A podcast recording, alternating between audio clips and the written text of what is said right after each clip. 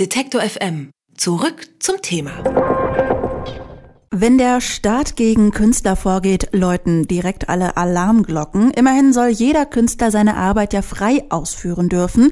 Das ist gesetzlich auch so geregelt. Gegen die Aktionsgruppe Zentrum für politische Schönheit läuft allerdings schon seit 16 Monaten ein Ermittlungsverfahren in Thüringen, und zwar nach Paragraph 129 des Strafgesetzbuchs, mit dem normalerweise kriminelle Vereinigungen durchleuchtet werden, von denen man glaubt, dass sie schwere Straftaten begangen haben. Verurteilte könnten für mehrere Jahre ins Gefängnis wandern.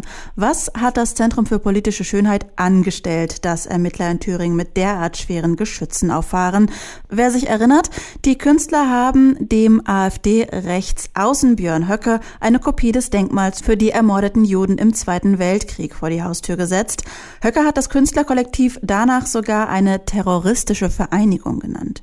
Warum es kurios ist, dass der Paragraph 129 nun gegen ein Künstlerkollektiv verwendet wird, darüber spreche ich mit Strafrechtsexperte Hartmut Wächtler. Hallo, Herr Wächtler.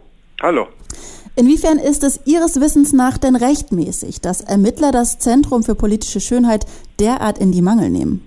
Ich habe das offen gestanden nicht für möglich gehalten, äh, bis ich das gelesen habe gestern. Normalerweise ist ja das ein Tatbestand, der wird seit seiner Gründung in, in der Kaiserzeit 1871 gegen politische Gegner verwandt. Das heißt, äh, die, der Kaiser Wilhelm hat das installiert und Bismarck gegen die Sozialdemokraten, die ja damals verboten waren, und in den Jahren nach 45 äh, ist es verwendet worden gegen linke Gruppierungen im Umkreis der Kommunisten, insbesondere nach dem Verbot der KPD 56.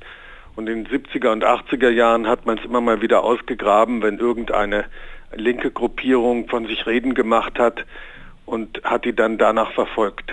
Allerdings, soweit ich weiß, noch nie gegen Künstler, wegen ihrer Kunst. Das ist äh, bisher dem Ostblock und der DDR vorbehalten gewesen. Ist es denn jetzt erstmal, nach dem, was Sie wissen, dennoch rechtmäßig, was hier passiert? Ich kann es mir nicht vorstellen, unter welchem Gesichtspunkt das rechtmäßig ist. Ähm, man muss wissen, diese Ermittlungen nach 129 enden ja in der Praxis ganz oft im Sande. Das heißt, es kommt nichts raus, weil von vornherein die Geschichte eher windig war.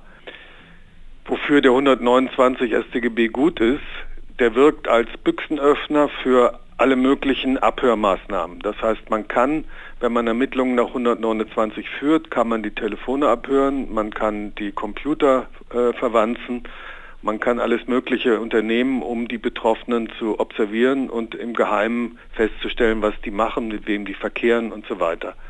Und es liegt natürlich der Verdacht nahe, dass hier äh, das Verfahren im Wesentlichen deswegen eröffnet worden ist, damit man solche Ermittlungsmaßnahmen, solche geheimen Ermittlungsmaßnahmen machen kann. Dass irgendwas dabei rauskommt, glaubt, glaube ich, kein Mensch. Vielleicht können Sie noch mal genauer beschreiben, wann wird denn der Paragraph 129 des Strafgesetzbuchs normalerweise angewandt? Sie haben gerade im Grunde schon ein paar Beispiele genannt, aber ähm, vielleicht können Sie noch mal grundsätzlich sagen, wofür ist er eigentlich gedacht oder ist er überhaupt noch zeitgemäß, ist die Frage. Die Idee war, und so steht es im Gesetz, man will Vereinigungen verfolgen, die zum Ziel haben, kriminelle Straftaten zu begehen mit einer gewissen Erheblichkeit. Das heißt, der Zweck der, Stra der, der Vereinigung, der Gruppe, die man verfolgt, muss darauf gerichtet sein, Straftaten zu begehen. Schon das ist völlig blödsinnig bei einer Künstlergruppe, deren Zweck ja auf Kunst gerichtet ist.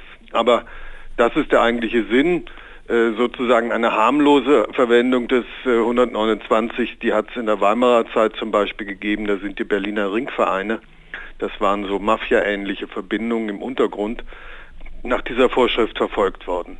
Man hätte die aber natürlich auch einzeln verfolgen können wegen ihrer begangenen Straftaten, aber der 129 macht es leichter, weil, es, weil man dem Betreffenden keine Straftat mehr nachweisen muss.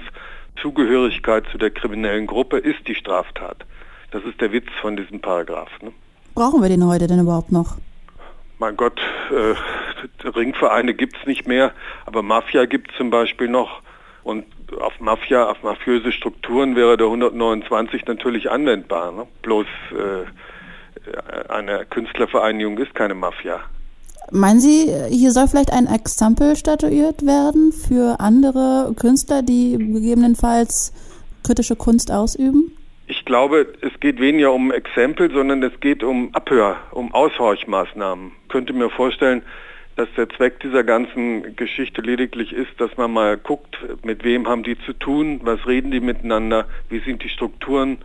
Das kann man über den 129 natürlich sehr schön rauskriegen, weil man eben diese ganzen geheimen Abhör- äh, und Kontrollmaßnahmen starten kann. Und dann wird das Verfahren irgendwann eingestellt, weil es nicht ausreicht aber man hat eine ganze Menge Informationen gesammelt. Das ist in der Praxis oft der einzige Sinn dieses Paragraphen. Wird ja auch der Schnüffelparagraph genannt, nicht? Sehr richtig, ja. Was vermuten Sie denn ähm, blüht jetzt den Künstlern?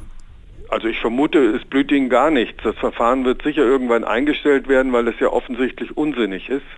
Aber die Polizei und die äh, Geheimdienste haben eine Menge von Informationen gesammelt, die verschwinden dann irgendwo in den Dateien und die wird man auch nicht mehr rauskriegen können.